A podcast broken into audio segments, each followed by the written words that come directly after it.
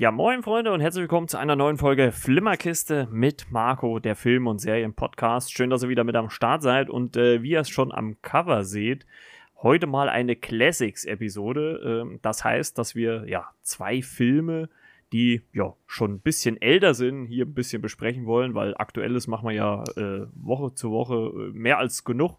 Und äh, wir haben uns überlegt, äh, beziehungsweise ja auch schon in der letzten Woche angekündigt, dass wir auch mal so einen Blick zurückwerfen wollen. Und wenn ich sage wir, mache ich das natürlich nicht alleine, sondern ich habe meinen Lieblings-Podcast-Dauerkollegen mit am Start. René, grüß dich, René. Das hört sich ja gut an. Einen schönen guten Tag, Marco. Ja. Wie geht's dir? Äh, ja, ganz gut. Es war ein bisschen ereignisreicher diese Tage gewesen und habe ein bisschen mehr zu tun, aber gut, das hält einen auf Trab. Hm. Ja, und so haben wir es heute Abend doch wieder geschafft. Es ist Wochenende, Podcastzeit, Filmzeit, Serienzeit, wie auch immer. Wer, wer rastet, der rostet quasi, ne? das stimmt, ja. ja. Und das will ich wahrlich noch nicht tun. ja, und äh, bevor wir natürlich unsere beiden äh, Classics quasi besprechen, äh, wollen wir natürlich auch mal das Übliche fragen. Ähm, was haben wir denn so als letztes gesehen? Ah, René, dann hau mal raus. Ich war mal so ein bisschen bei Amazon Prime drin, jetzt wieder Hashtag Werbung äh, Boys habe ich ein bisschen weiter geguckt. Äh, yes. Äh, bin jetzt dann Mitte Staffel 2, also vier Folgen habe ich geschaut, oder ja. schon mal gesprochen. Und bei der Serie, ich weiß nicht, ob ich es jetzt richtig aussprechen werde, äh, Leverage oder Leverage mit Timothy Hutton. Ich weiß nicht, ob du von der Serie schon mal gehört hast. Nee. Der ist ein relativ nicht. bekannter Schauspieler. Ich nehme jetzt mal so ein bisschen die Handlung aus der Wikipedia weg, was ich mir so notiert habe. Äh, die Serie handelt von einem ehemaligen Versicherungsdetektiv, äh, der es sich zur Aufgabe gemacht hat, Menschen zu helfen, die von scheinbar übermächtigen Personen oder Institutionen unverschuldet in essentielle, habe ich das richtig vorgelesen? Existenzielle, genau, Schwierigkeiten gebracht wurden. Dazu macht er sich selbstständig und verbündet sich mit vier, mit vier Kriminellen, genau, nicht stolpern, die jeweils auf einem bestimmten Gebiet herausragende Spezialisten sind. Die Gruppe agiert dabei zunächst unter dem Dach der äh, Tarnfirma Leverage äh, Consulting and Associate, äh, wie heißt das Wort? ähm, Associations oder ja. also ähnlich, ja, kann ich nicht aussprechen, ich habe das noch nicht so oft benutzt, das Wort, aber ja. es fängt mit A an, äh, Doppel S O C I A D E S. Association, ne? Oder? Ja, genau, das war ja. ah, okay. Und hat ein seriöses Büro in der Innenstadt, nachdem dieses Büro am Ende erst äh, nee, das ist ein Spoiler, das kann ich ja nicht sagen. Oh. Ähm, Spoiler. Ja, also er tut sich halt mit den Leuten da zusammen, die ich gerade erwähnt hatte, die so ein bisschen kriminell waren. Ja. Und halt kümmert sich halt um Leuten, die von anderen dubiosen Firmen oder Einzelpersonen ausgenommen wurden. Ja, gehen dem dann quasi auf der Spur und machen diese Leute ausfindig. Und ähm, die Handlung ist ein relativ ein Rahmen, also ihre Handlung ist so, dass sie die ausspüren, quasi, ich sag mal, die Antagonisten jetzt, also die so ein bisschen Dreck am Stecken haben, andere Leute um Geld betrogen haben, die werden ausfindig gemacht und versuchen da mit allen Tricks und Kniffen, ähm, die dann auszuspielen, beziehungsweise dingfest zu machen, äh, das Geld zurückzuholen und an die rechtmäßigen Besitzer halt wieder zurückzuführen. Das ist teilweise mal Katz-und-Maus-Spiel, das spielt teilweise auch mal so ein bisschen woanders. Wie gesagt, mhm. wir hatten ist der bekannteste Schauspieler äh, Episoden gab es 77 in fünf oh, Staffeln, wurde okay. von 2008 bis 2012 gedreht bzw. produziert. Äh, jede Folge hat eine Lauflänge von ca. 42 Minuten. Erstausstrahlung 7. Dezember 2008 auf TNT in den USA Ui, und bisschen her. bei uns hierzulande 9. August 2010 auf RTL Crime gestartet. Okay. Und wie gesagt, jetzt bei Amazon Prime zu finden, sind alle fünf Staffeln sind drinne und die kann man sich anschauen.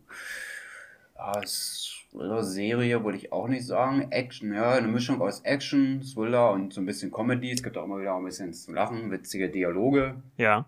Und habe in den ersten Folgen jetzt mal wieder ein bisschen reingeschaut. Die ersten fünf Folgen konnte leider noch keine Charakterentwicklung so weit ausmachen, aber fünf Folgen von fünf Staffeln ist noch ein bisschen wenig, da muss man halt noch ein bisschen weiter schauen. aber es geht immer sehr actionreich zu, witzig.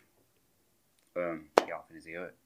Ja, fühlt sich halt auch teilweise so ein bisschen wie im Film an, weil es auch relativ gut zur Sache geht. Wir haben Kampfszenen, wir haben Action-Szenen. Ja, Story steht und fällt. Die eine Folge ist interessanter, andere äh, waren wieder weniger, aber das hm. war von den ersten fünf Folgen eher nur eine Folge, die jetzt nicht ganz so dolle war. Aber vom Gesamtkonzept her wo ich die Serie vor ein paar Jahren das erste Mal gesehen habe, ich dachte, oh wow, interessant. Und dann mhm. hat man mit Timothy Hutton gleich einen relativ guten Schauspieler mittleren Alters, äh, der quasi den Cast, also er ist die Hauptfigur, den mhm. seine Person und Leute quasi vom Fall zu Fall führt. Und schauen, kann man das jetzt machen, können wir das jetzt nicht machen, ziehen wir uns jetzt lieber zurück oder ist das so riskant und das trägt sich dann von Folge zu Folge. Und wie gesagt, die Figurenzeichnung, das entwickelt sich erst dann im weiteren Verlauf der Staffel bzw. der Folgen. Das ist schon ziemlich lange her, wo ich das letzte Mal gesehen hatte, einige Jahre. Deshalb bin ich froh, dass die Serie jetzt bei Amazon Prime drin ist und ich mir das anschauen kann. Und ja, empfehle die Serie an dieser Stelle mal weiter. Es ist nicht wirklich ein Klassiker an sich, 2008, ja, nicht ganz lange her. Ja, gut, dafür ist es noch Jahre. wahrscheinlich ein bisschen zu jung, ne? 14 Jahre, ja. Ja gut, aber die Darsteller sind schon ein bisschen älter. Ja, aber vom Grundprinzip her, ja, ist jetzt keine 0815 Action-Serie, also nichts, was man vorher schon irgendwo gesehen hat, sondern auch mal ein bisschen anders ausstaffiert. Und ich bin auf jeden Fall gespannt, wie es weitergehen wird. Aber kann leider auch nicht ganz so viel sagen, welche Themen angeschnitten werden, weil ich eben halt noch nicht so weit bin. Die Woche fünf Folgen, fünf Tage, na gut. Habe im Schnitt eine Folge jeden Tag geguckt. Wie lang, wie lang ist so eine Folgenlänge? Äh, 42 Minuten. So ja, also so ja, das, lässt, das lässt sich ja ganz gut gucken eigentlich. Und einige Folgen gucken sich relativ gut weg. Also 4 von 5 waren recht unterhaltsam. An anderen dachte ich, hm, Story passt jetzt nicht so, aber macht auf jeden Fall Spaß, die Serie. Ja, das hört sich doch wenn dann Spezialisten dabei sind, die selber mal so ein bisschen Dreck am Stecken haben und ja. halt so ein bisschen umdrehen. Ja, man kann so meinen, ist so vielleicht so ein bisschen Robin Hood Story, ne? Oh, also, okay. Man nimmt es den Reichen und gibt es den Armen quasi dann wieder zurück, ne? Also kann man so einen groben halt so sehen, ne? Wo ich sage, das ist das Klassische, was dort mit drin ist, aber halt in unserer heutigen Zeit, modernen Zeit, beziehungsweise Spitze in der Prozentenzeit, beziehungsweise 2,8 bis hm, ja, gut, zur, zur, zur, damaligen Zeit, wo es halt äh, produziert worden ist, wahrscheinlich, ne? Ja. Ja. Ja, das hört sich doch noch eine gute Empfehlung an. Also, ich meine, es gibt ja äh, so viele Serien-Neustarts äh, bei Netflix und Co. Ähm, da ist es ja auch mal nicht verkehrt, auch mal auf was Älteres zurückzugucken. Und ich meine, 2008 ist jetzt zwar klar zahlenmäßig schon äh, 14 Jahre her, aber das heißt ja nicht, dass es äh, eine schlechte Serie war. Ne? Vielleicht auch noch mal ein bisschen anders wie heutzutage. Ne? Also vielleicht nimmt man sich da auch ein bisschen mehr Zeit für die Figuren. Ne? Ähm, ich meine, du hast ja selber jetzt gesagt, es gibt auch mal, also von diesen fünf Folgen, die du jetzt gesehen hast, gibt es auch mal eine schwächere. Also ich sage mal, bei fünf Staffeln mit äh, 77 Folgen, dass mal die eine oder andere Folge schwächer ist, das hast du ja in jeder Serie. Also gerade in diesen alten Serien, die halt wirklich 20, 24 Folgen hatten, hast du immer irgendwie so eine eins, zwei, drei Folgen dabei gehabt, die halt ein bisschen schwächer waren. Dafür gab es dann halt meistens auch äh, Folgen, die grandios waren, je nachdem. Ne? Also hört sich auf jeden Fall nach einer Empfehlung an. Ähm, ich habe gesehen als letztes, und da ärgere ich mich ehrlich gesagt ein bisschen, dass ich den nicht vor dem Jahresrückblick äh, gesehen habe, denn dann wäre er garantiert bei mir äh, in die Top 5 äh, gerutscht. Ich habe mir endlich Last Night in Soho von äh, Edgar Wright äh, angeguckt. Ähm, oh, den, das klingt schon mal ausschlussreich, aber es könnte ausschlussreich werden. Den also, äh, kann man mittlerweile bei äh, Amazon leihen und ich dachte mir, Mensch, äh, bevor du ihn jetzt auf Blu-ray kaufst, äh, die schnellere Variante wäre ihn jetzt zu streamen. Habe ich dann gemacht und ja, ähm, ich hatte es auch schon mit dem guten Timo bei uns in der Gruppe äh, geschrieben. Also äh, handwerklich ein fantastischer Film. Ähm, kurz zur Story vielleicht. Es geht um eine äh, junge Frau, Ellie, die nach London kommt an eine ähm, quasi äh, Kunsthochschule, wo sie halt äh, ja, äh, Kleider entwirft. Und ähm, die zieht dort irgendwann in ein, in ein Zimmer von einer älteren Frau. Und jedes Mal, wenn sie träumt, äh, wacht sie quasi so in den äh, Swinging Sixties auf und äh, ihr gegenüber ist halt äh, Sandy, eine Frau in diesen äh, 60s, die dort ja als Sängerin sich äh, ja ihre Lorbeeren verdienen will. Und ähm, mehr möchte ich eigentlich auch gar nicht zur Story sagen, weil äh, die dreht dann am Ende, also es bleibt nicht nur in den Swinging 60s, ähm, diese Träume verfolgen dann Ellie auch in die äh, Realität. Und äh, was das dann letzten Endes für Auswirkungen oder auch Gründe hat, ähm, erfahren wir dann halt im Laufe des Films. Und ähm, ich muss wirklich sagen, handwerklich ein fantastischer Film. Also ich habe selten so geniale Kamerashots gesehen. Ähm, ich kann nur eine Empfehlung sagen, guckt euch auf jeden Fall, zumindest nachdem ihr den Film geschaut habt, ähm, Making of an. Also wie da, also welcher Aufwand da betrieben worden ist äh, von den Schauspielern und auch von Edgar Wright selber, um das alles so darzustellen, was man dann im Film sieht. Äh, fantastisch. Es gibt eine Tanzszene, die, äh, und das haben schon die Kollegen von Filmstarts gesagt, äh, gehört mit zu den besten, was es 2021 im Kino zu sehen gab.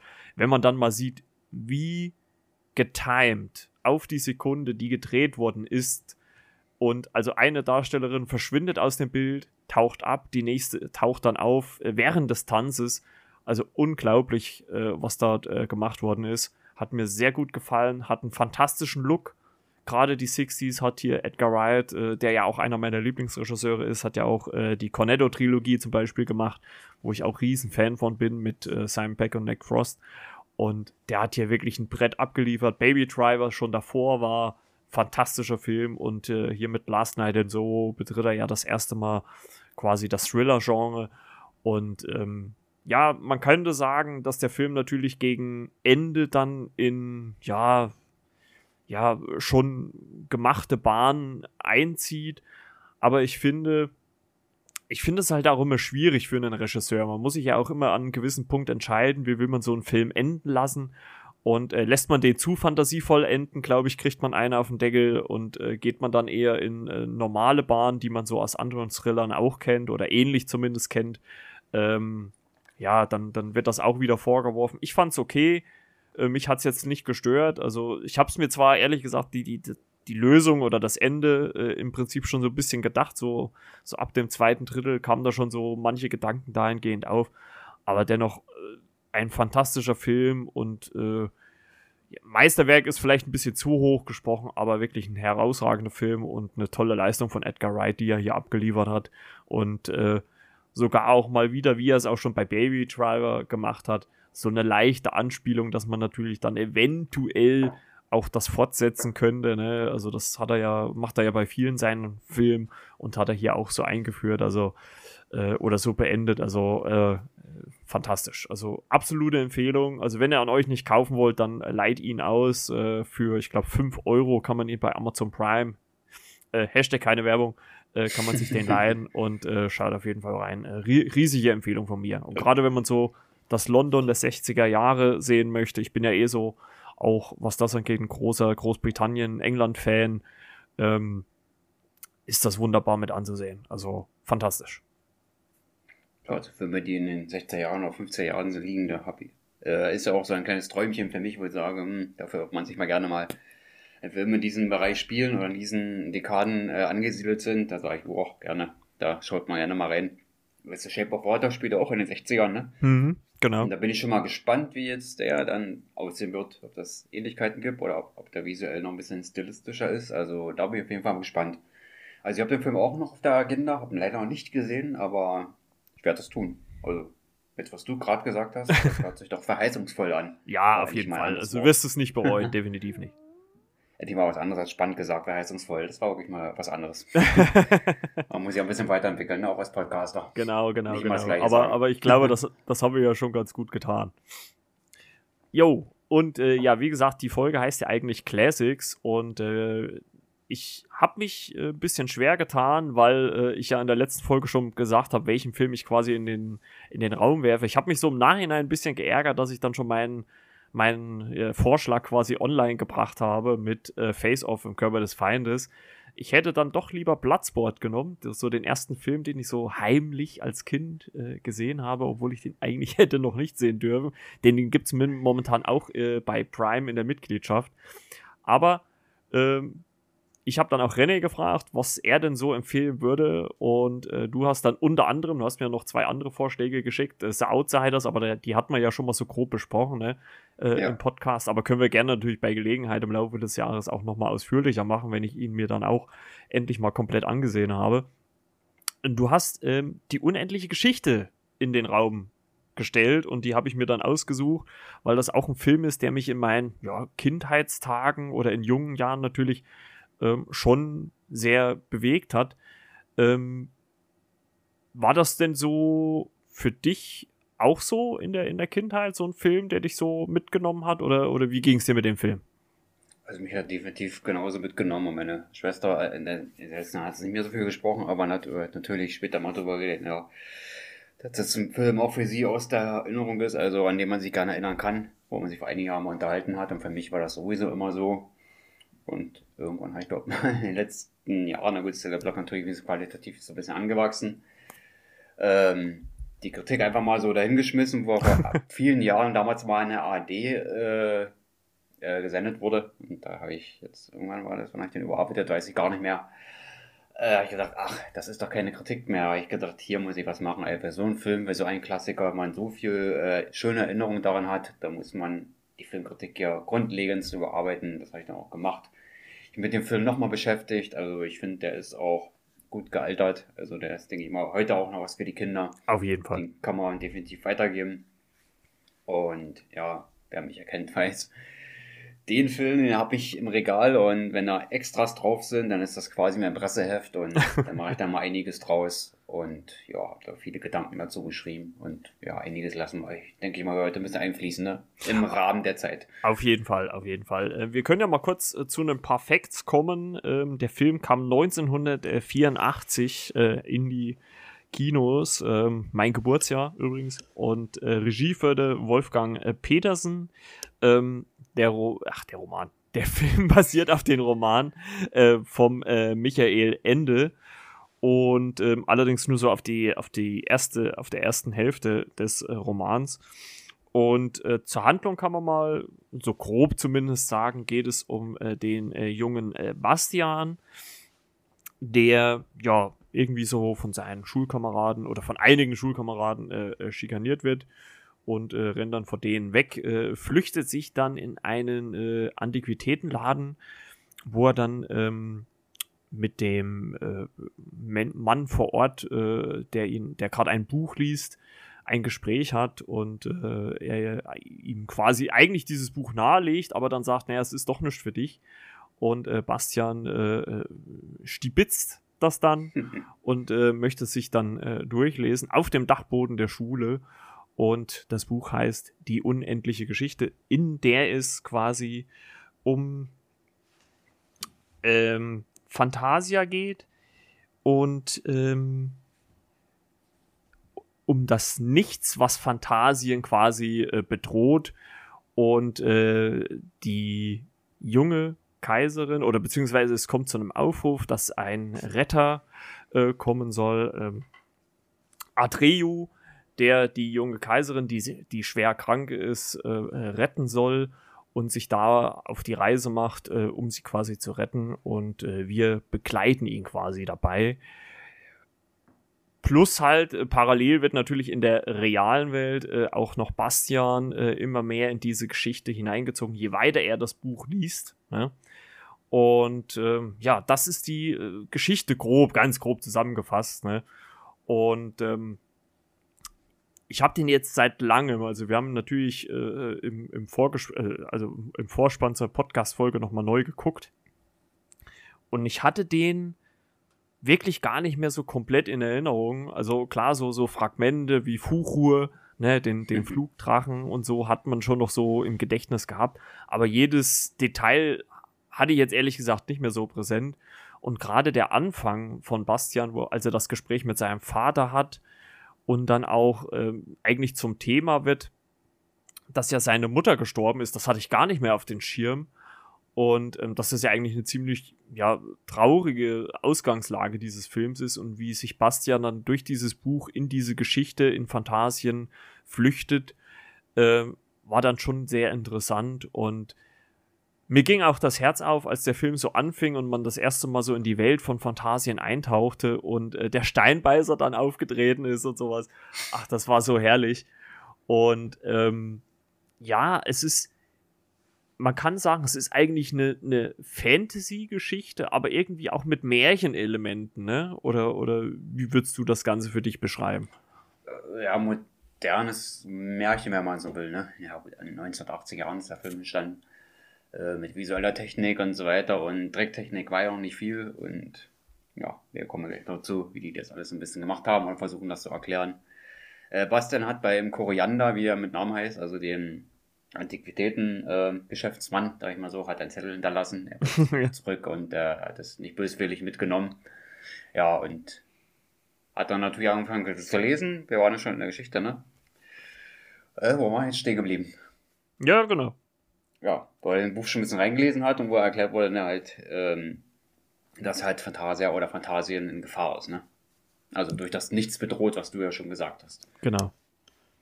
Und wir begleiten quasi den jungen Krieger Adreo, also es ist wirklich ein, ein, ganz junger Mensch, ne? Also die lachen erst noch alle bei der Vorstellung, ja, ja, hier und verschwind, geh mal wieder zur Schule oder so eine Art, ne?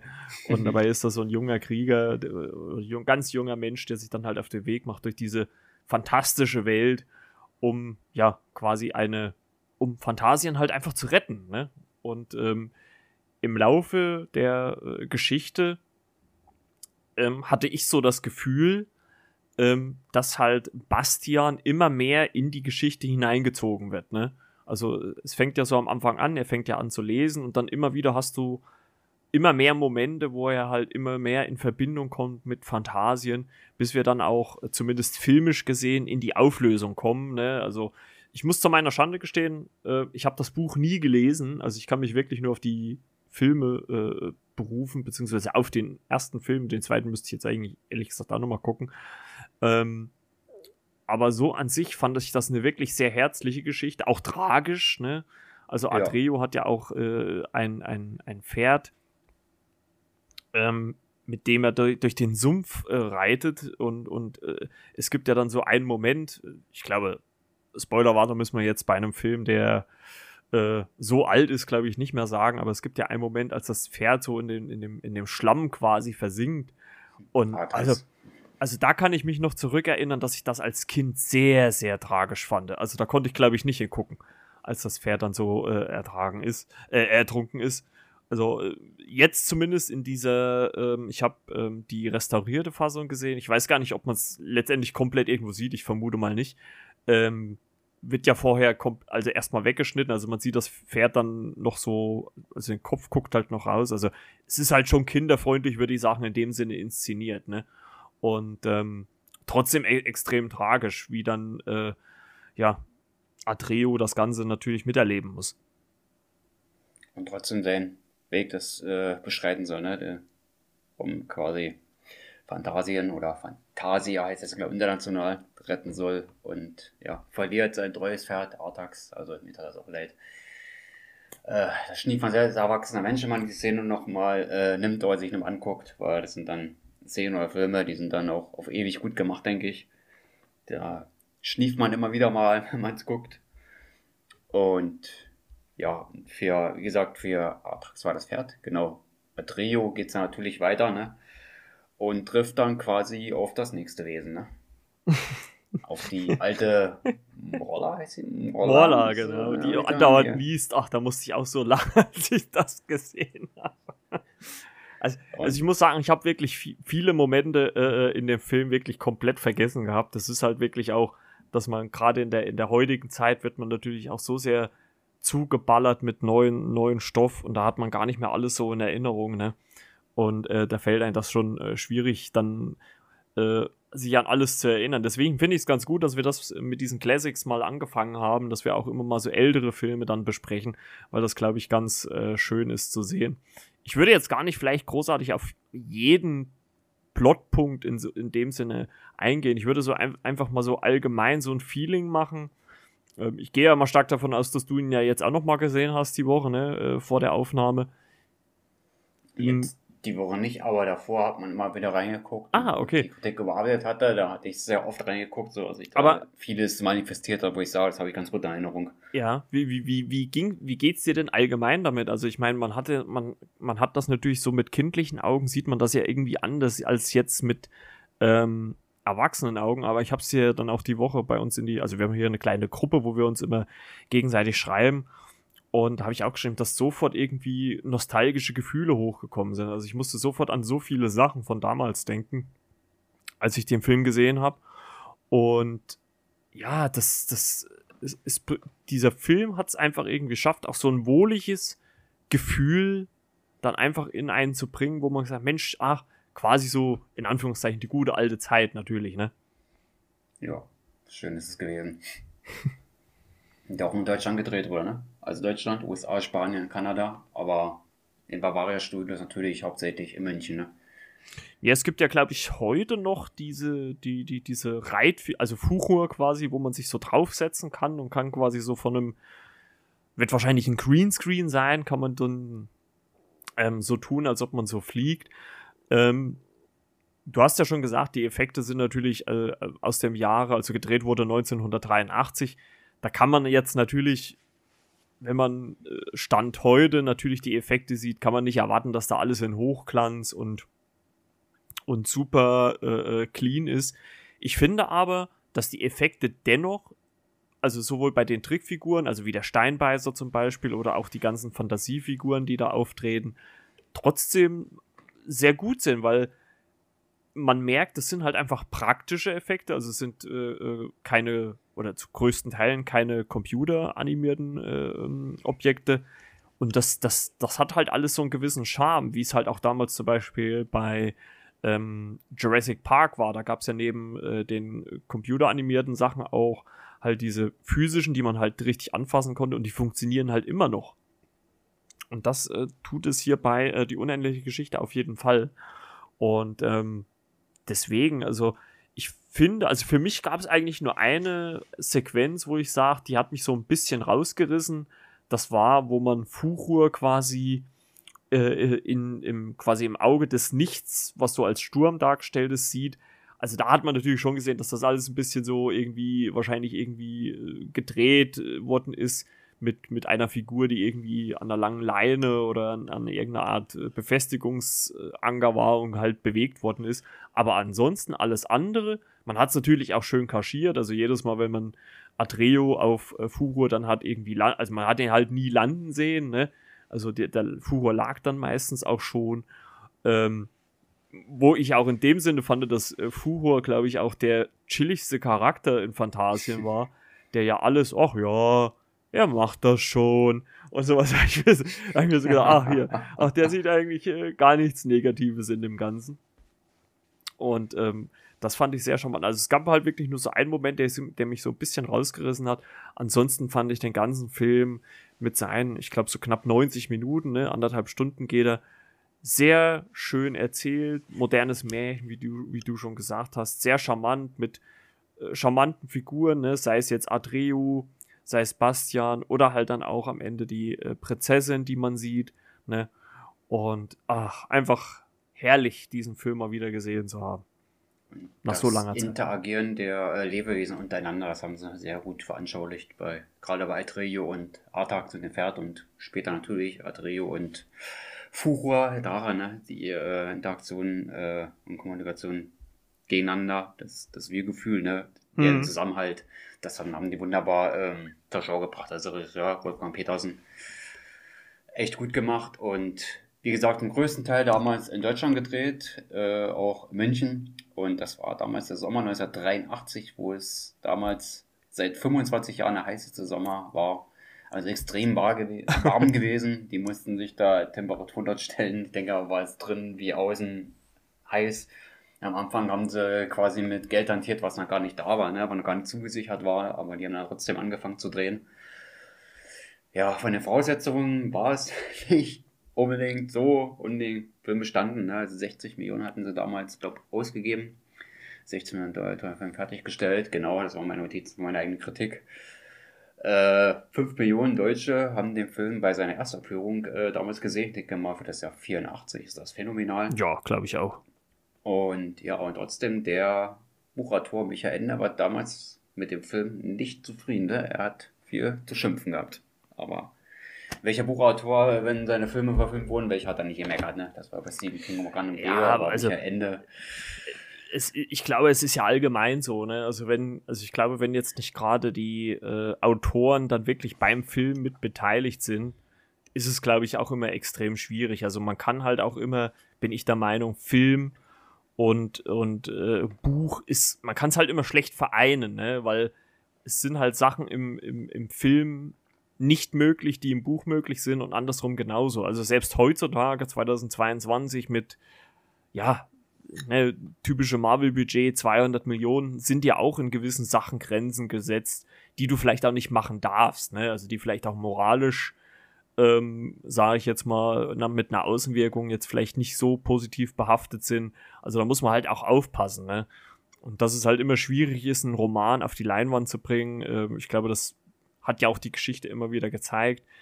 Ich glaube, es kommt letzten Endes immer auf die Story drauf an, aber ich würde mal behaupten, ohne das Buch jetzt je gelesen zu haben bisher, ähm, dass sie es trotzdem, zumindest jetzt im ersten Film, vielleicht auch noch im zweiten, ähm, ganz gut geschafft haben, da eine schöne äh, Geschichte äh, draufzubringen. Ich glaube, der dritte Film, der basiert ja gar nicht mehr auf dem Buch. Das ist, glaube ich, dann eine frei erfundene Geschichte. Ähm, nur die Figuren, die da mit dem Buch dann gemein waren, weil der Rest, ja, den Film muss man nicht erwähnen. Ich, ich habe auch ich muss ja auch meine Kritik erwähnt, dass ich bei den dritten nicht schreiben werde. Da war der so von der Roman war, der nichts mehr zu tun hat, außer Titel und Figuren vielleicht noch vom Namen her, aber ansonsten. Ja. Aber es geht natürlich um den ersten Film, ne? Ja, genau. Also ich meine, der zweite finde ich, den finde ich auch noch okay. Also äh, den habe ich zwar jetzt noch nicht wieder gesehen, aber den hatte ich eigentlich auch noch recht positiv in Erinnerung. Äh, ich glaube sogar, müsste, ich müsste jetzt wirklich noch mal gucken, da könnte man vielleicht in der nächsten Classics-Folge dann noch mal drüber reden. Aber ähm, ich müsste wirklich noch mal gucken, aber da äh, Sollte hat bei Netflix sogar drin sein, Hashtag Werbung. also, ja also langsam müssen wir wirklich mal die Streaming-Anbieter anschreiben, die müssen uns mal promoten hier, das wird ja sonst nicht stehen. Also, ne, Sky, ich warte immer noch auf mein äh, kostenloses Jahresabo. Nein, Spaß. Ähm, nee, aber es, es, den habe ich immer noch recht positiv in Erinnerung, den zweiten Teil. Ähm, ich wüsste jetzt ehrlich gesagt aus dem Stand nicht, ob ich ihn jetzt besser oder schlechter in Erinnerung habe, aber zumindest, glaube ich, ebenwürdig. Aber wie du schon gesagt hast, natürlich ähm, auch äh, teilweise mit anderen Leuten. Ich glaube, das ist halt auch so das Problem gewesen, dass man da halt nicht so, ein, so, eine, so eine einheitliche Gruppe hatte, die das gemacht hat. Ich glaube, das ist, das wirkt dann immer dann ein bisschen äh, stimmiger, wenn es dann ein und derselbe durchgezogen hat, von Anfang bis Ende, als wenn man dann immer wieder äh, neue Leute in den Raum schmeißt und hier macht er mal, ne? Das war ja ursprünglich geplant, dass man gleich weitermachen wollte, ne? Aber es gab halt diesen Rechtsstreit mit dem Michael Ende, ne? Dann gibt es dann noch einen Streit darum, äh, ja, ich verzichte auf meinen Namen, äh, nicht mehr Abspann nennen und so weiter, aber das hat dann, glaube ich, verloren. Aber der Rechtsstreit hat sich natürlich gezogen, ne? deshalb konnten sie nicht weitermachen. Da ging es erst 1990 weiter. Äh, mit neuen Darstellern, also komplett eigentlich, außer den Antiquitäten-Geschäftsmann. Mhm. Der Herr Koriander, der war noch dabei, aber der Rest, da war da komplett ausgetauscht. Ja, gut, aber. Und dieses Rechtsstreit, das konnte man einfach nicht, was dann sehr, sehr schade ist. Ja, gut, sieben Jahre später ist ja dann, da sind ja wahrscheinlich auch die ganzen Darsteller schon zu alt, obwohl ich auch die äh, junge Dame damals, die die Prinzessin gespielt hat, bildhübsch fand. Ne? Also, finde. Fande soll man ja nicht sagen. grüße, grüße Timo. und äh, finde. Stronach. und ähm, nee, aber trotzdem muss ich sagen, ein wirklich sehr, sehr schöner Film und ich weiß, heutzutage gibt es viele andere Sachen, die Kinder gucken. Ähm, ich bin da gar nicht mehr so drin. Also, wie gesagt, ich bin auch 84 geboren. Also, äh, ich kenne mich gar nicht mehr so aus, was die Kids heutzutage alles so gucken. Aber wer gerade, ja, seinen kleineren, ne? Also ich weiß nicht, ab, ab welchem Alter würdest du den empfehlen? Also freigeben ist er ab 6 und ich würde ihn tatsächlich auch für das Alter mhm. empfehlen. Hätte ich jetzt auch so gesagt. Also ich glaube, früher ist, da gibt es. Das, das Szene dann mit den Pferden, ja, das hatte ich doch dann schon ein bisschen grausam für kleinere Kinder. Ich denke mal 16-Jährige, wenn das die Eltern erklären, die können das dann schon ein bisschen besser verkraften, als wenn sich das vielleicht ein 3- oder 4-jähriges Kind anguckt. Aber sechs Jahre, denke ich, war das war schon von der FSK damals schon vernünftig festgelegt. Also auch aus heutiger Sicht, damaliger Sicht, sollte das eigentlich passen. Denke ich mir auch mal. Also auf jeden Fall würde ich jetzt mal, um, um zumindest jetzt erstmal den ersten Film, die unendliche Geschichte, so ein bisschen abzurunden, auf jeden Fall eine deutliche Empfehlung aussprechen. Also wenn ihr euren Kindern, sagen wir mal so von sechs bis zwölf, glaube ich, ähm, für die ist das, glaube ich, noch ganz interessant, ähm, einen schönen, herzlichen Film ähm, ans Herz legen, der mit vielen schönen Geschichten äh, daherkommt, tollen Figuren, gerade was äh, äh, die ganzen Figuren in Phantasien angeht. Ähm, das macht wirklich sehr, sehr Spaß, den zuzusehen. Auch wenn die, glaube ich, nur sehr spärlich eingesetzt werden. Ne? Also sind ja eher nur so am Anfang und dann so am Ende des Films. Aber trotzdem, also gerade als ich den Steinbeißer gesehen habe, da ist ja einfach so das Herz aufgegangen, wieder mal schön diese, diese Figur gesehen zu haben. Und ähm, wie gesagt, momentan ähm, auf äh, Amazon auch zu leihen. Ich weiß gar nicht, ob der äh, noch irgendwo anders zu sehen ist, die unendliche Geschichte, aber auf jeden Fall auch äh, auf Blu-ray kann man den kaufen. In der Remastered-Version ist 2012 nochmal äh, neu aufgelegt worden. Also könnte man, kann man da auf jeden Fall äh, nochmal reingucken. Und äh, ja, ich denke mal von uns beiden auf jeden Fall eine Empfehlung. Hat sich Warner Bros. nicht lumpen lassen. Schrägstrich Konstantin-Film. Und der Micha Ende hat er sogar eine andere Vorstellung, wer in Regisseurs, ne? Äh, an, Anjay äh, Raidar wollte er haben oder Akira Kurosawa hat er sich vorstellen können. Ah, okay. sind es ja leider nicht geworden, ne? so hat er geklagt, geklagt, geklagt, naja. Aber es ist schön, dass der Film fertiggestellt wurde, dass sie den gedreht haben, aber den Umständen entsprechend dann nicht kontinuierlich weitermachen konnten, also dann zeitnah, das war leider nicht gegeben. Aber für sich allein gesehen, denke ich mal, ist ein toller Film. Das können jetzt andere auf Niveau meckern, die das Buch gelesen haben. Ja, davon wurde ja nicht so viel umgesetzt und dann vieles weggelassen. Aber da muss man auch äh, beachten, dass man viele Dinge einfach nicht umsetzen konnte. Gerade im 19. Jahr 1984 war das, denke ich mal, sehr, sehr schwierig. Und das, was sie da rausgeholt haben, das war echt phänomenal. Wie gesagt, sogar die mit äh, Geld gearbeitet hatten, was sie noch gar nicht hatten zunächst und dann alles erst später ins Rollen kam, dass sie, dass sie da mit Herzblut damals echt dabei waren und das sieht man auch zu größten Teilen. Ja. Wie sie die Figuren gestaltet haben. Also eine Fuhre haben sie, glaube ich, mit Hydraulik äh, bewegt, also wie so eine Art, ja, Roboter kannst du auch nicht sagen, aber Hydraulik.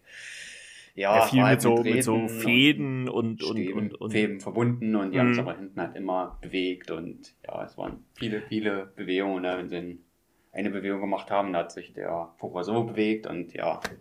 Das ist, es ist echt, äh, äh hat jetzt kurz nichts mit der unendlichen Geschichte zu tun, aber ich finde das faszinierend. Ich habe, äh, ich folge auf Instagram der Seite Back to the Future und da posten die immer mal Bilder so, so von der Produktion von Zurück in die Zukunft und allein die Szene in der Zukunft vom zweiten Teil, als Martys Schuhe, äh, diese Powerlaschen, die Nike Powerlaschen zugehen, da sind, glaube ich, liegen vor ihm, also man sieht das auf dem Bild, liegen vor ihm, glaube ich, drei oder vier Leute, die diverse Fäden, Drähte und sonst was benutzen, nur um das darzustellen, dass der Schuh automatisch zugeht. Das ist unglaublich, was da für ein Aufwand betrieben worden ist. Und ich glaube, ähnlich kann man sich das ja auch bei äh, die unendliche Geschichte ähm, denken, der ja auch mit seinen Figuren so äh, immens aufwendig war. Ja, das Mechanisch. Ja, die Figuren hatten auch ein mechanisches Innenleben, ne? Und da hast du schon erwähnt, äh, es gab eine Kameraeinstellung, also es gibt diese Szenen und Seiten der Tiere und Figuren ja, die siehst du quasi nie, ne? Weil sie halt mechanisch angetrieben werden, ne? Das ja, Innenleben. Ja. Und dann sind da noch Leute hinter den Kulissen, die das Tier dann quasi bewegen. Und das kann man sich, glaube ich, auch teilweise noch in Barbaria Filmstadt äh, Gas, äh, Gasteig bei München. Ja, kann man sich das, glaube ich, noch angucken. Gerade, du sagst mit dem Glückstag Februar, der sowieso. Und die Jugendzeitschrift Poprock hatte damals sogar einen Steinbeißer-Wettbewerb gemacht, habe ich dann auch gelesen. Also okay. meine Recherche sogar noch äh, hinaus, als ich da noch was gesucht habe. Ja, das passt noch rein. Und da habe ich gelesen, oh, Steinbeißer-Wettbewerb damals die Pop Rocky, eine Jugendzeitschrift, was es nicht alles gab. Pop Rocky. was äh, den Jawohl. Steinbeißer quasi wirklich mal berühmt gemacht hat, bekannter gemacht hat. Und ist auch ein liebenswerter Bursche da mit seinem Sohn, ne? Ja, aber man sollte nicht unbedingt unter ihm liegen. ja, ja, vor allem wenn da leckere Kalksteine liegen, dann ist das äh, ganz schwierig. Naja, das ist ein bisschen unangenehm für den einen oder anderen. Jo, also, äh, unendliche Geschichte, auf jeden Fall eine Empfehlung äh, von uns und mal gucken, ob wir jetzt im Laufe des Jahres vielleicht auch nochmal den zweiten Teil besprechen. Den dritten Teil kennt ja äh, René nicht, also werden wir ihn nicht besprechen. Ich will nicht kennen, ich habe ihn mal vor Jahren gesehen. Also ganz ehrlich, ich wusste gar nicht bis jetzt äh, zur Recherche, dass es überhaupt einen dritten gibt. Ich hatte eigentlich, ehrlich gesagt, wirklich nur die ersten zwei so auf dem Schirm. Also den dritten hatte ich gar nicht so präsent. Ja, da spielt Jack Black den Antagonisten. Ach ja, Okay. Und äh, der Junge aus Free Willy, der spielt da den Bastian. Mhm. Okay. Naja, gut, dann muss ich den nicht gucken. ja, äh, dann lieber Free Willy nochmal gucken. Das ist ein guter Film. ja, aber auch sehr kontrovers in Bezug auf den Wahl oder auch. Ja, ja gut, das auf jeden kommen. Fall. Also das sind halt so Filme, die, glaube ich, heutzutage so nicht mehr gemacht würden, würden weil da das äh, öffentliche Feedback, glaube ich, ja, äh, zerstörerisch wäre, noch bevor der Film überhaupt ähm, ins äh, Kino kommt. Ich kann mich daran erinnern, ich habe äh, einen Film geguckt, Bailey, äh, ich glaube, die Reise eines Hundes oder sowas, ähm, wo auch glaube ich, nach Release oder, oder während der Mitarbeit ist ein, ein, Video rausgekommen, als dieser Hund in so ein Wasserbassin geworfen worden ist. Und oh, da, also da ging ja im Internet ein Shitstorm los. Äh, natürlich auch zu Recht, weil man auch die Angst äh, des äh, Hundes in seinen Augen gesehen hat. Ähm, ähnlich muss man vielleicht dann auch äh, fairerweise sagen, ging es mir aber auch so bei äh, die unendliche Geschichte mit dem Pferd. Also da hat man auch gesehen, das war jetzt nicht so glücklich, wie es da in dem äh, Sumpf versinkt, auch wenn es wahrscheinlich natürlich in einem kontrollierten Rahmen, war klar, aber man hat schon gesehen, naja, so, so richtig gepasst hat das dem Tier nicht, aber äh, ich glaube zur damaligen Zeit, ähm, ja, wurde halt da nicht so danach gefragt, ne? da wurden halt viele Sachen auch anderes gemacht. Aber, okay, wir wollen jetzt nicht äh, so äh, negativ enden. Auf jeden Fall ist die unendliche Geschichte, zumindest der erste und auch zweite Teil, auf jeden Fall eine Empfehlung von uns. Ja, und äh, jetzt kommen wir zu meinem ähm, ähm ja, Drop, den ich quasi letzte Woche gemacht habe. Wie gesagt, ich ärgere mich immer noch, dass ich nicht Bloodsport genommen habe. Äh, hätte ich gewusst, dass der bei Amazon mit drin ist. Aber egal. Ich habe mich dafür entschieden. Ähm, jetzt es auch um Face Off. Im Körper des Feindes äh, könnt ihr, wie gesagt, auf Disney Plus streamen. Und ähm, ja, ist ein Film, ähm, kurz zu den Daten von John Woo. Das ist ein äh, Action-Regisseur aus ähm, den asiatischen Raum, der, ich glaube, so danach irgendwann noch äh, Mission Impossible 2 gemacht hat. Ne? Also ich glaube, das ja, ist so mit, mit das bekannteste, würde ich fast sagen. Ne? So, also zumindest so im, im, im größeren Rahmen, den er gemacht hat. Und äh, John Woo ist äh, bekannt äh, für zwei Sachen. Denn einmal, dass äh, Tauben bei ihm durchs Bild fliegen und alles oder vieles, nicht alles, vieles in Zeitlupe passiert. Und 1997 äh, hat er uns äh, Face Off im Körper des Feindes äh, beschert. Ein äh, amerikanischer Actionfilm mit äh, John Travolta und äh, Nicolas Cage in der Hauptrolle. Und ich versuche mal kurz ähm, die Story zusammenzufassen. es geht um den FBI-Agenten Archer, gespielt von John Travolta, der den Terroristen Caster Troy äh, jagt und äh, ja, nach einem äh, Mordversuch an Archer äh, gelingt es, äh, Archer, Kester Troy, also die Nicolas Cage-Figur, äh, zu überwältigen, festzunehmen, zu verletzen. Der fällt ins Koma. Und allerdings stellt sich dann heraus, dass Kester Troy eine Bombe versteckt hat, die eine ganze Stadt ja, quasi vernichten kann. Und sie haben jetzt nur einen ich glaube, zwei Wochen oder eine Woche Zeit, um diese Bombe zu finden. Und äh, ja, äh, John äh, Archer, Sean Archer äh, beschließt, äh, den äh, ja, Körper quasi äh, oder die Rollen zu tauschen, wenn man es so nimmt, mit äh, Caster Troy und schlüpft in seinen Körper, um ähm, an seinem äh, Bruder Pollux äh, Troy heranzukommen, um äh, dann letzten Endes auch die Bombe zu finden. Und ja, das ist äh, grob die Story, äh, um die es dann geht. Und äh, dass dieser Körpertausch in sich äh, natürlich äh, vielleicht nicht ohne, äh, nicht reibungslos abläuft, das könnt ihr euch wahrscheinlich denken.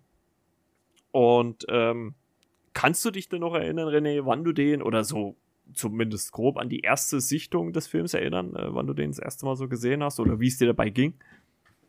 Uff, das weiß ich gar nicht. Also im Kino habe ich nicht gesehen. Das ist tatsächlich später als. Ja, da war ich zu jung. Also 97 war ich 13. 97 kam raus, mal so der Anfang 2000er, wo ich es mhm. intensiv, intensiv gesehen, da erinnere ich mich dran. Gerade so Nicolas Cage und äh, John Travolta waren das Maß aller Dinge. Zur damaligen Zeit in dem Moment auf jeden Fall, ja. Was haben beide nicht alles für Filme gemacht, aber dafür ist heute kein Platz. Nun sind die beiden im einen Film aufeinander getroffen. Und einem für sich würde ich bei Nicolas Cage, ja, in einer sehr guten, auch äh, teilweise auch amüsanten Rolle, ne? Ich glaube, er hat da sogar er lässt da sogar am ziemlich anderes Film so Gesang von Stapeln, da kann man sogar äh, seine komödiantischen äh, Einsätze oder Talente dann quasi sehen, wo man auch so ein bisschen herzlich lachen konnte, äh, mhm. so herrlich verrückt teilweise. Und ja, ich, wie habe ich den Film damals wahrgenommen? Ja, eigentlich auch so wie heute, ne? Ein, ein guter Actionfilm mit ähm, beständigen Schauspielern in dem Genre, ne? Wie gesagt, in den 90ern, da waren die beiden ja prädestiniert dafür. John Travolta, John Travolta, Entschuldigung, hat er viele Actionfilme zu damaliger Zeit gemacht und auch, auch Nicolas Cage, denke ich, hat äh, die Kinobesucher auch viel, viel unterhalten. Und für mich ist das ein Film, den schaue ich mir heute auch so gerne an. Ich weiß nicht, warum es an unserer Regisseur liegt und dann an seiner Machart, aber ja, ich nehme ihn noch so wahr wie damals. Also gut gealtert aus meiner Sicht. Wir, wir können ja auch kurz mal so ein bisschen, also eh, ich würde es ähnlich sagen wie du, also ich habe den auch nicht im Kino gesehen, wie gesagt, ich war da damals 13 Jahre, war schwer möglich ähm, bei dem Film, aber neben den Darstellern, die haben wir ja jetzt schon so, oder hast du ja jetzt schon so ein bisschen hervorgehoben, dass die auf jeden Fall die Stärken dieses Films sind, was äh, für mich auch noch äh, jetzt bei der Neusichtung äh, nach so vielen Jahren ähm, auch eine große Stärke war, sind die Action-Szenen. Weil ähm, ich der Meinung bin, also ich, man, man möge mich korrigieren, wenn es äh, anders wäre. Ähm, ich bin der Meinung, dass äh, der Film so gut wie keine äh, Computereffekte hat. Also der setzt komplett auf praktische Effekte, sei es äh, Explosion oder sonst was.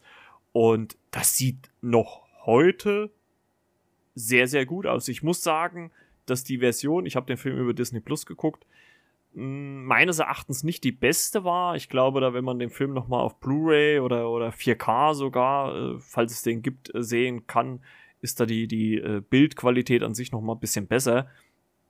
Ähm, aber trotzdem hat das für mich komplett gut funktioniert. Also die Action-Szenen sahen sehr, sehr gut aus. Man hat natürlich, äh, das Problem hatte ich ja auch damals schon mal äh, letztes Jahr in unserer Stepp langsam Folge angesprochen. Man sieht natürlich in manchen Szenen, dass es nicht die Darsteller sind, die da äh, irgendwo runterspringen oder runterfallen oder, oder wie auch immer. Aber Herrgott, das, äh, ich glaube, das ist auch nur so ein Auge eines, wie wir es halt jetzt sind, so ein Kritikers. Ne? Und ich glaube, so als purer Zuschauer ähm, genießt man das auch so, ohne auf diese Details zu gucken. Ich achte gar nicht immer explizit drauf. Und hättest du das jetzt nicht gesagt, mir wäre das, glaube ich, noch gar nicht so aufgefallen. ich immer im Genuss des Filmes, ja, also des Klassikers es, ist. Also. Es ist, äh, also ich, ich nenne das immer so, so gerne das, das, das Hannibal Smith-Phänomen, weil man sieht es meistens immer so an den Haaren. An den Haaren sieht man immer, ach hier, entweder hat der Stuntman da eine Perücke oder was weiß ich. Ne? Und ähm, da ist das immer ein bisschen, ja, äh, ja, aber es stört mich auch nicht. Also äh, man, man nimmt es halt immer nur so wahr und gerade wenn man dann so auf die, auf die Analyse dann immer so geht aus diesem Film, ist es dann halt immer so die Sache, wo man dann merkt, ah, hm, okay, aber es stört mich ja nicht. Also es ist völlig okay. Ähm, ja, das ist für mich eine große Stärke neben den Hauptdarstellern. Was ist, ähm, was ich äh, gesehen habe, ist, oder was ich gar nicht mehr so in Erinnerung hatte, war, dass ähm, dass äh, der Film ja doch recht tragisch beginnt. Das hatte ich gar nicht mehr so äh, präsent. Denn äh, in dieser Anschlagsszene zum Anfang ähm, verliert ja Sean Archer seinen Sohn. Ne? Sein Sohn wird ja getötet. Das hatte ich gar nicht mehr so im Kopf. Und ähm, dass er natürlich dann äh, zum weiteren Verlauf des Films, es kommt ja dann zu so einem kleinen Zeitsprung, ähm, ja eigentlich äh, hinter Caster Troy äh, äh, her ist. Natürlich äh, nicht nur, weil er Bombenleger ist, sondern auch, weil er halt seinen Sohn getötet hat. Äh, war natürlich dann äh, dementsprechend krass.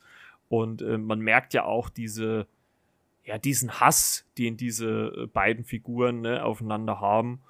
Und was natürlich dann auch dieser, dieser Körpertausch quasi für Auswirkungen hat. Ne? Also, wie, wie ging es dir denn so damit? Also, ich hatte jetzt so im, im neu anschauen, hatte ich so den Eindruck, dass beide erstmal natürlich irgendwie komplett irgendwas gegen sich haben. Also man merkt ja auch, wenn, wenn Sean Archer, also quasi, wenn die Rollen quasi getauscht werden in den Schauspielern, ähm, das erste Mal sich im Spiegel sieht und man sieht halt das Nicolas Cage-Gesicht, wie, wie frustriert oder wie, wie, ja, ne, also wie, wie aggressiv er halt einfach ist, ne? weil, er, weil er weiß, er ist jetzt in diesen Körper gefangen. Äh, man kann natürlich rein realismustechnisch sagen, ja gut, passt das denn? Ne? Weil äh, beide sehen anders aus, also haben eine andere Körperstatur, Körpergröße. Aber ich glaube, das ist halt einfach so ein Punkt, den man dann innerhalb des Films, innerhalb dieser Filmlogik hinnehmen muss. Ne? Also das äh, bleibt halt wahrscheinlich letzten Endes nicht aus. Ich weiß auch gar nicht, ob die beiden gleich groß sind, da ich denke mal von der Statur ist John Travolta ohnehin etwas kräftiger, glaube ich. Ja, auf jeden Fall. Aber ich finde es ja so amüsant, wie der Arzt dann das halt auch alles erklärt. Ne? Also bevor diese Verwandlung halt kommt, erklärt das ja auch der Arzt, wie das alles stattfindet. Ja, und dann machen wir das und dann schneiden wir ihnen hier die Haare und dann polstern wir das ein bisschen auf. Ja, ich glaube, die Körpergröße äh, kann man irgendwie vernachlässigen, sagt er dann auch noch. Und das passiert ja alles in so sehr, sehr schnellen Schnitten. Also dafür war ja ähm, John Woo auch äh, ziemlich bekannt. Und natürlich auch sehr, sehr viel halt, wie gesagt, in Zeitlupe. Also das ist halt auch so ein Punkt, der mir halt auch wieder aufgefallen ist, was halt einfach so ein Markenzeichen natürlich auch von Ju war, John Woo war. Ne, es gibt auch ein äh, Spiel für die Playstation, daran habe ich mich dann so erinnert, Stranglehold hieß das. Da konnte man auch viel in Zeitlupe machen, war auch äh, fantastisch damals. Ich glaube mit äh, äh, Jet Li als animierte Figur.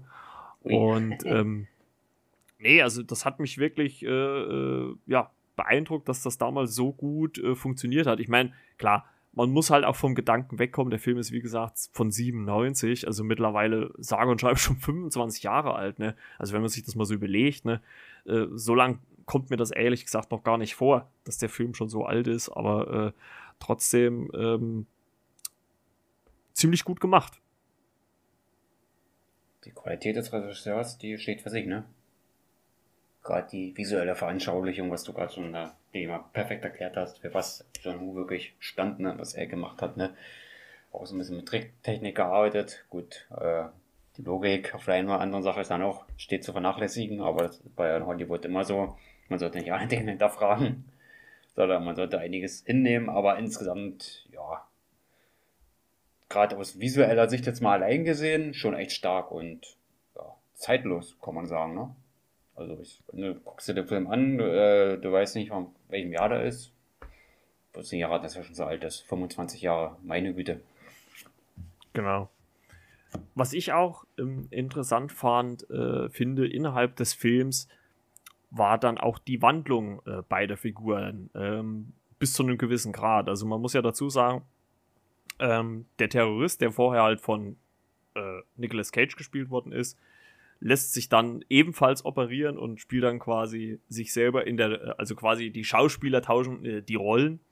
Und ähm, ich finde, das haben sie zum Beginn, haben sie sich natürlich sehr gut arrangiert, weil natürlich äh, dann äh, der verwandelte Polizist im Gefängnis saß, saß ne? und äh, der Terrorist äh, sein Leben halt geführt hat mit Frau und Kind und so weiter und so fort. Und beide haben natürlich bis zu einem gewissen Grad sich ein bisschen damit arrangiert. Ne? Und mir ist aber dann schon aufgefallen, dass ähm, im Laufe des Films gerade der äh, Terrorist äh, Caster Troy in äh, John Travoltas Figur in, äh, oder Körper das auch nur bis zu einem gewissen Grad gemacht hat. Ne? Also er hat ja dann schon ab einem gewissen Punkt gesagt, gerade dann, als sein Spoiler äh, äh, Bruder stirbt, ähm, jetzt, jetzt nehme ich da hier endgültig Rache und, und äh, lege auch dieses ganze Glück, was ich jetzt, oder, oder diese, diesen glücklichen Umstand, den ich gerade habe, äh, nehme ich halt in Kauf, den wegzuschmeißen. Also, dass er quasi äh, Sean Archers, äh, ja, eventuell Frau tötet, seine Tochter tötet, die es ja noch gibt. Und bei äh, Sean Archer in Nicolas Cages Körper hatte ich eher so den Eindruck, dass er sich in dieser Verbrecherwelt, in dieser Terroristenwelt, in, in der er sich da quasi bewegt, dass er dann merkt, dass das ja nicht alles nur ähm, Bomben, Gewalt und Aggression ist, sondern dass es da halt auch zwischenmenschliche Sachen gibt. Ne? Also er lernt ja dann auch äh, äh, Kester Troys Sohn kennen, ne? er, er, lernt seine, seine Frau kennen äh, und sowas. Also ich fand das schon ganz interessant, inwie, inwieweit man die Figuren dann natürlich hat gezeigt hat, wie sie sich mit dem Leben des jeweilig anderen arrangieren. Ne? Also das fand ich schon ganz interessant. Ja, vor allem, dass von der Kontroverse ja völlig unterschiedliche Leben waren, ne? Ja, definitiv. Also nach außen betrachtet, aber, aber wenn man natürlich dann so, so ins Inner Circle dann guckt, dann äh, war ja Kester Troy auch ein Vater, hat auch eine Frau gehabt. Ne? Also er war ja im Prinzip auch in Anführungszeichen Familienmenschen, vielleicht schon natürlich ein bisschen kaltherziger, muss man ganz klar sagen, im Gegensatz zu Sean Archer, aber äh, dennoch halt auch ein Familienmensch, ne? Ja. Genau. Also das fand ich schon ganz interessant, dass man das so in dem Sinne äh, umgesetzt hat. Ähm, Gibt es denn für dich an dem Film äh, eine Sache oder Sachen, wo du sagst, hm, das finde ich nicht so gut, was man da gemacht hat? Also was du kritisieren würdest? Da weiß speziell keine Szene, aber gut, dass man einige Sachen so kameratechnisch schon ein bisschen ausspart, gerade äh, wenn der Nicolas Cage, also quasi aufwacht, kein Gesicht mehr hat, also er wurde schon getauscht gehabt, ne? Also hat er die John Travolta-Figur quasi sein Gesicht schon angenommen und man dachte ja, er ist tot, ne? Und steht auf und siehst ihn halt nur von hinten und wird halt nicht komplett gezeigt, ne? Ja, ich glaube, man sieht sein, sie, sein, sein Gesicht so in einem Spiegel. Also es wird, glaube ich, nicht komplett gezeigt, aber man sieht so in einem Spiegel.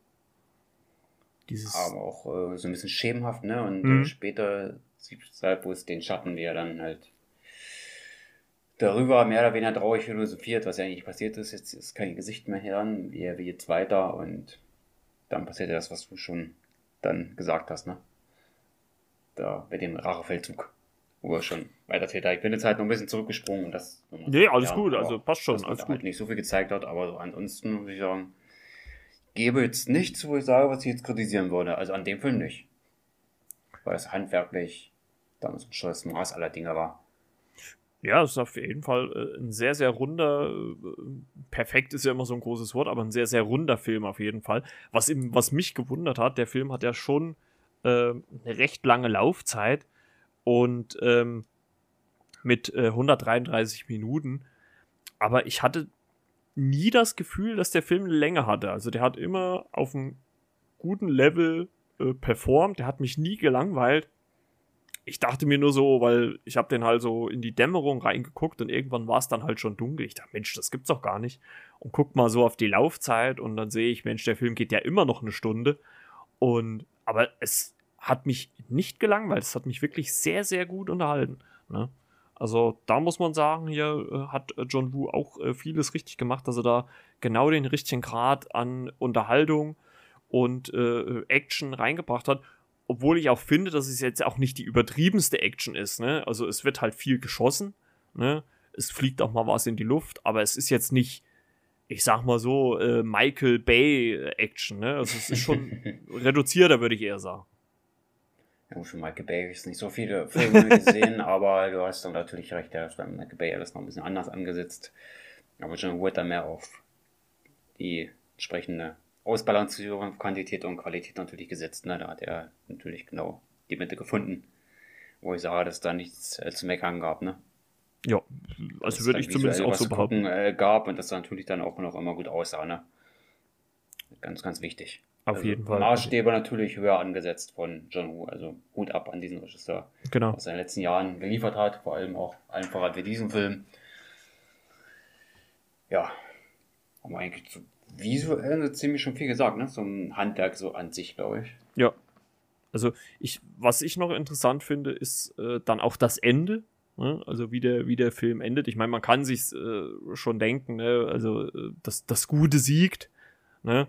In dem Sinne. Und ähm, also wie dann halt auch äh, Sean Archer dann wieder in seinem Körper, also in John Travoltas Körper, ähm, quasi dann zum Schluss wieder auftritt. Natürlich so ganz heroisch, die Sonne scheint und er läuft so erst als Schatten so am Fenster vorbei und steht dann auf einmal in der Tür.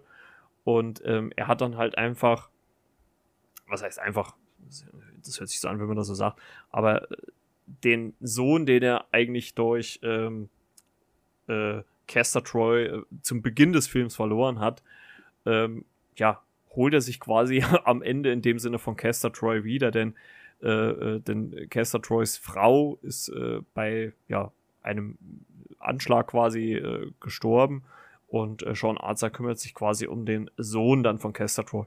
Was ich eigentlich auch irgendwie, da schließt sich halt dann auch schon wieder irgendwie so ein Kreis, ne, dass der Verlust im Prinzip durch den ärgsten Feind in dem Sinne halt wieder ja, ja, ausgeglichen, das hört sich jetzt zu labidar an, ne? Aber dass man zumindest was gut, dem Jungen auch was Gutes tut, weil er halt in eine äh, äh, gute Familie kommt. Also ich fand dann auch die, die Reaktion der, der Tochter so schön, die sieht den Jungen wirklich zum ersten Mal und fällt ihm halt gleich so um den Hals. Also das fand ich auch sehr herzlich, dass man das dann so auch gelöst hat. Und was natürlich dann auch für die Figur des äh, Sean Archer dann auch so einen persönlichen, persönlichen Abschluss hat. Ne? weil die Figur dann trotz Verlustes des eigenen Kindes dann zur Ruhe kommen kann und ja, einfach sein Leben dann wieder in vernünftige Bahnen lenken kann. Und das war wirklich sehr schön gemacht. Und das ist ja, ich sag mal, so ein Happy End am Film mag man ja immer sehr gerne. Und ich glaube, hier hat man das auch wirklich sehr schön gelöst. Krass, denke ich auch gerade mit der Prämisse Familie ne, und mit der Frau und dem Kind. Mhm obwohl er eigentlich schon Verlust erlitten hat, aber trotzdem darüber hinwegkam und dann halt wieder glücklich geworden ist, ne? Also quasi für sich den Verlust auch verarbeitet und wieder normal weitergelebt, ne?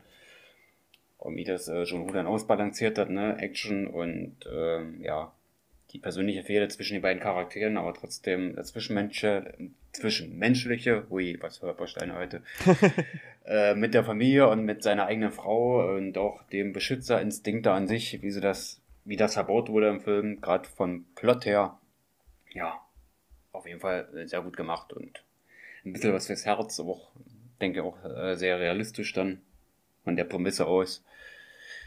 Ja, da gibt es da auch in dieser Hinsicht nicht zu meckern.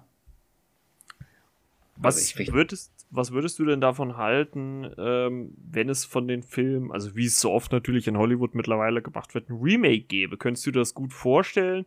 Oder bist du der Meinung, dass das heutzutage vielleicht nicht mehr so funktionieren würde wie noch äh, 97?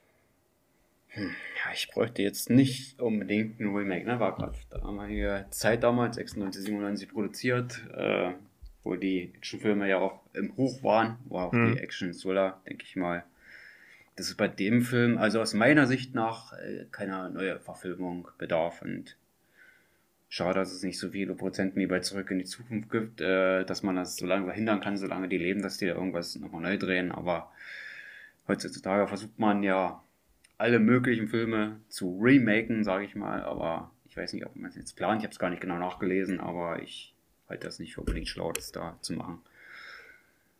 Vielleicht würde es einem oder anderen Kinobesucher gefallen, aber ja, wer weiß dann an im gleichen Atemzug, dass es da mal ein Original gab und das dann ja vielleicht sogar viel besser war oder auch ist. Ja, ich bin aber ein bisschen skeptisch gegenüber den Remakes. Ja, Wenn es jetzt also, Filme sind, wo ich sage, die sind jetzt äh, 40, 50 Jahre zurück, da kann es eine Auffrischung geben. Ja gut, 25 Jahre ist natürlich auch schon ein ganzes Stück, aber ja, es braucht an der Stelle jetzt nicht, weil vom Konzept Action her, denke ich mal, hat sich da so viel jetzt nicht verändert, auch von der Handwerklichkeit nicht. Und ja, an John Woo in seinen Qualitäten übertrumpfen, ja, weiß nicht, ob man das schafft. Das muss man erstmal gucken, dass man annähernd die gleiche Qualität hinbekommt, ob es da eine mhm. Neuverführung braucht. Äh, eher nicht. Also, ich wäre zumindest nicht hundertprozentig dabei, wo ich sage, jawohl, da renne ich jetzt ins Kino. Aber Nicolas Cage und John Travolta haben das damals sehr gut gemacht. Und ich denke mal, ja, das war nicht nur Standard, sondern hatte doch schon gewisse Nuancen der Film, wo ich sage, ich würde auf ein Remake dann verzichten und dann mit Herzensliebe natürlich auf das Original zurückgreifen. Ja, also äh, ich sehe es ähnlich. Also ich glaube auch wie du, dass man sagt, wenn man jetzt irgendwie nach 30, vielleicht auch meinetwegen 40 Jahren sagt, man, man bringt einen Film zeitgenössisch nochmal neu raus. Also wenn es dann natürlich die, die Grundgeschichte, Grundsubstanz hergibt, man muss ja auch immer gucken, ob das auch alles passt, ne? Ähm, bin ich auch der Meinung, aber der Film ist jetzt äh, 25 Jahre. Ich glaube, der hat noch so, also der hat ja so viel fürs Actionfilm-Genre damals getan, glaube ich, dass das gar nicht muss ist. Also da lieber bin ich immer ein Freund davon, wenn man sagt, Mensch, äh, lasst euch eine neue Geschichte einfallen, eine neue IP ne, und, und ähm, ruht euch nicht einfach nur auf alten Titeln aus. Ne? Ich meine, das wird äh, ja eh, eh schon zuhauf in den ganzen letzten Jahren gemacht. Ne? Also da brauchen wir uns ja nichts vorzumachen, gerade wenn man sich wie wir in der Filmbubble bewegt, wie viel ja Altes äh, mit Neuem verrührt wird und dann halt einfach unter ähnlich oder gleichen Namen dann neu rauskommt. Ne? Ich, ich sag nur Ghostbusters, ne? Ähm, also nicht der letzte, sondern der davor, Ähm, aber den kennt ja René nicht. Äh, Gab es da was? Ich, ich, weiß es nicht. Ich sage es völlig.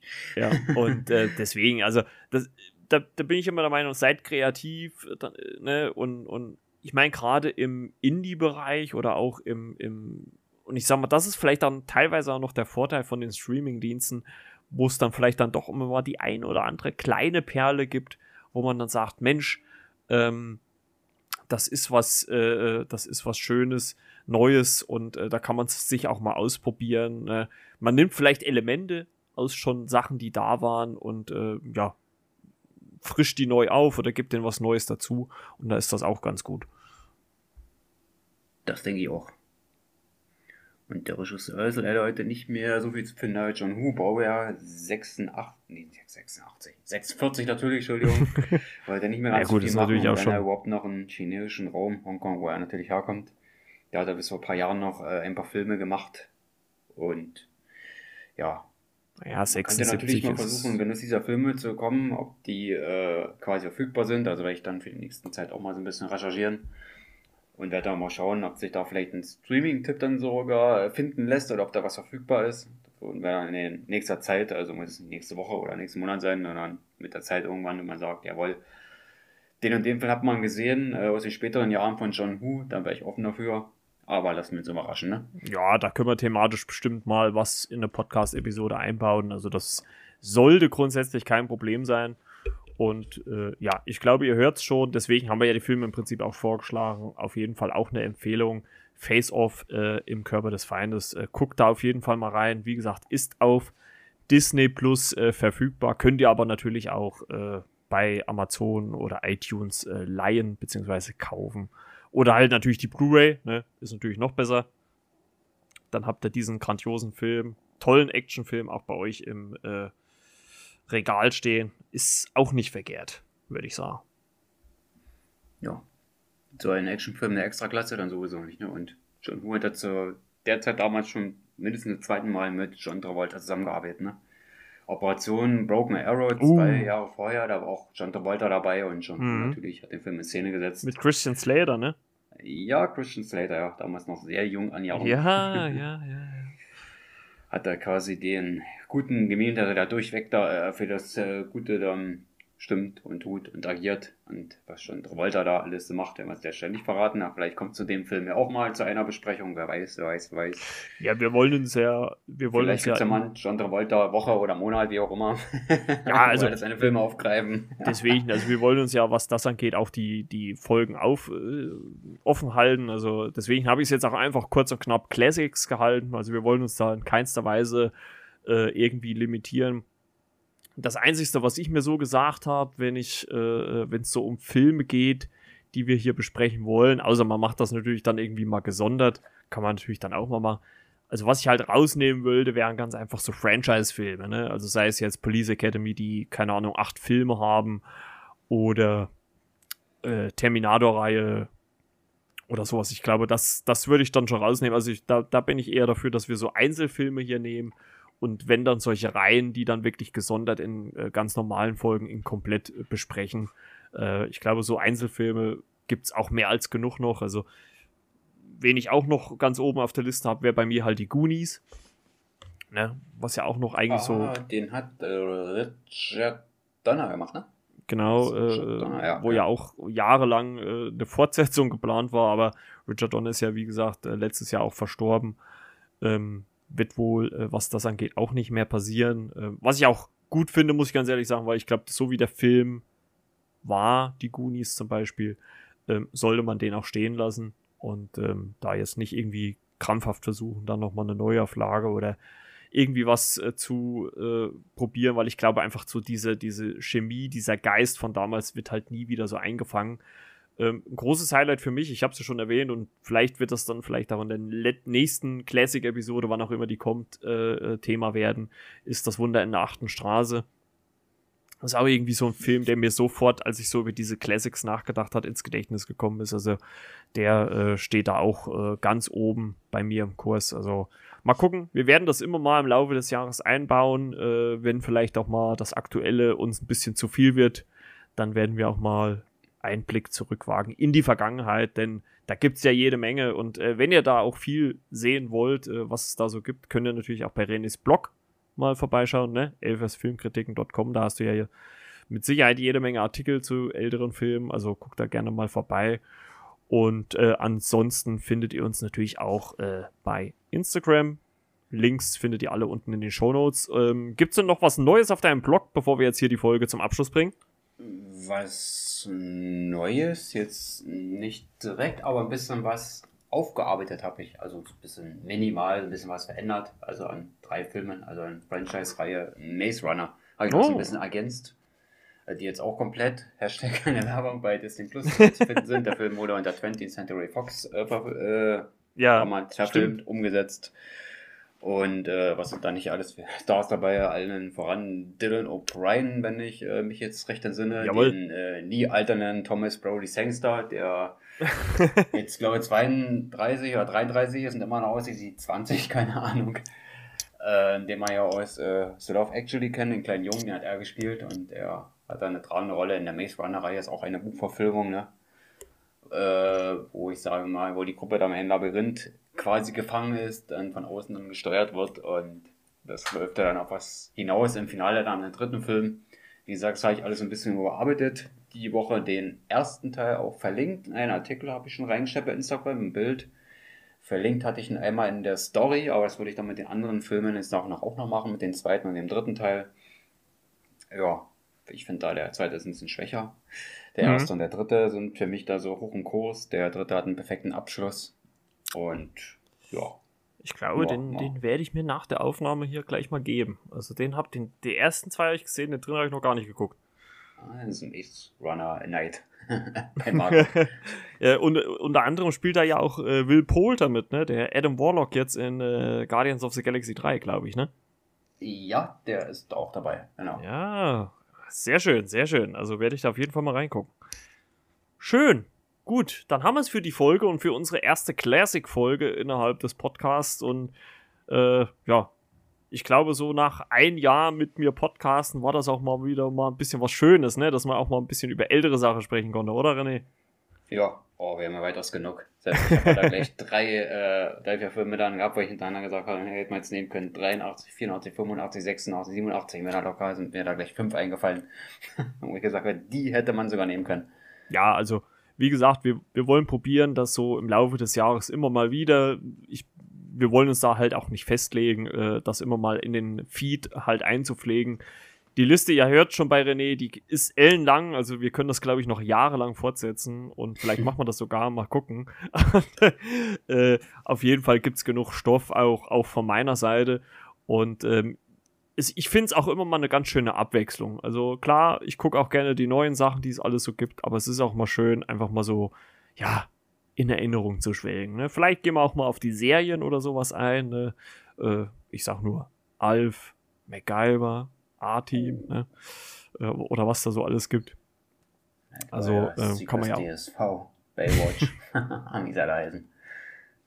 Stargate habe ich geliebt damals. Stargate SG1. Ah, Gibt es doch, glaube ich, auch einen Podcast oder ein Format oder Seite. Ich habe da jemand bei Instagram, wo man immer wieder mal was sieht, dass die in der Ich war bei der ersten Folge auf RTL 2 live mit dabei. Und damals, das war, das müsste so 2000 2001, 2000 gewesen sein.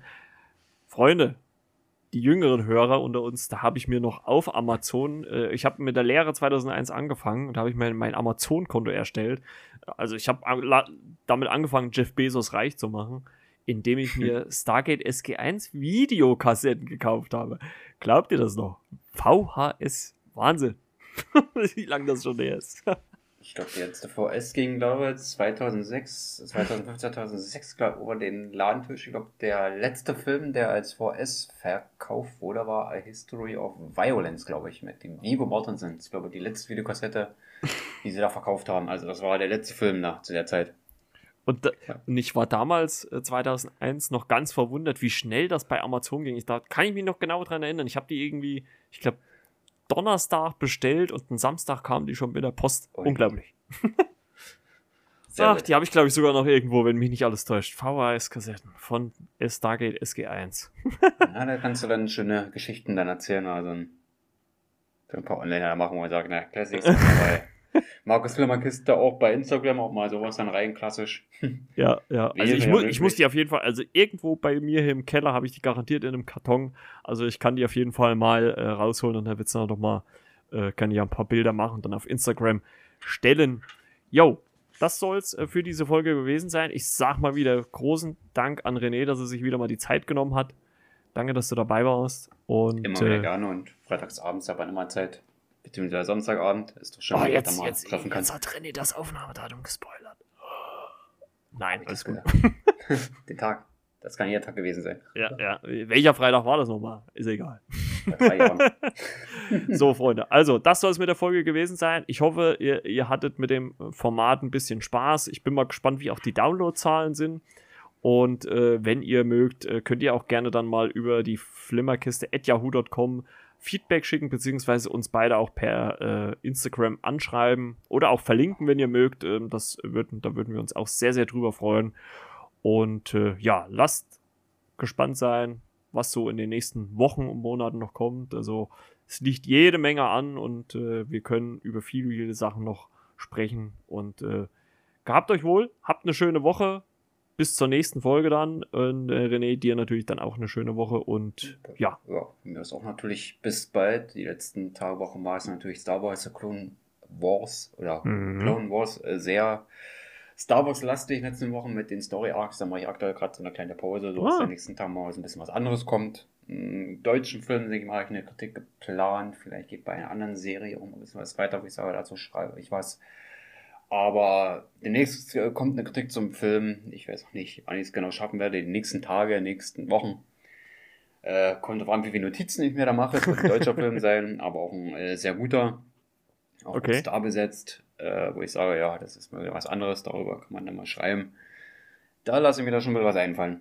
Ja, also behalte das alles auf jeden Fall mal im Auge. Wir haben uns auch für dieses Jahr vorgenommen, äh, neben diesen Classic-Episoden auch mal, also wir sehen ja auch viele Sachen, die wir dann im Podcast nicht äh, besprechen. Ne? Also neben den Recaps machen wir ja auch, äh, gucken wir ja noch andere Sachen und wir haben uns dieses Jahr auch vorgenommen, so, ja, ich glaube, so ein Zwei-Monats-Rhythmus äh, wäre ganz gut äh, oder vielleicht auch drei Monate, mal gucken, immer mal so komplette Rückschaufolgen zu machen. Also wo wir halt über das sprechen, was wir jetzt nicht ausgiebig in einzelnen Folgen besprechen, sondern einfach kompakt zusammenfassen. Also seid gespannt, was so die nächsten Wochen noch auf euch zukommt und dann spätestens ab Ende März geht es natürlich dann auch wieder mit Moon Knight los, äh, der neuen Marvel-Serie. Da sind wir auch sehr gespannt.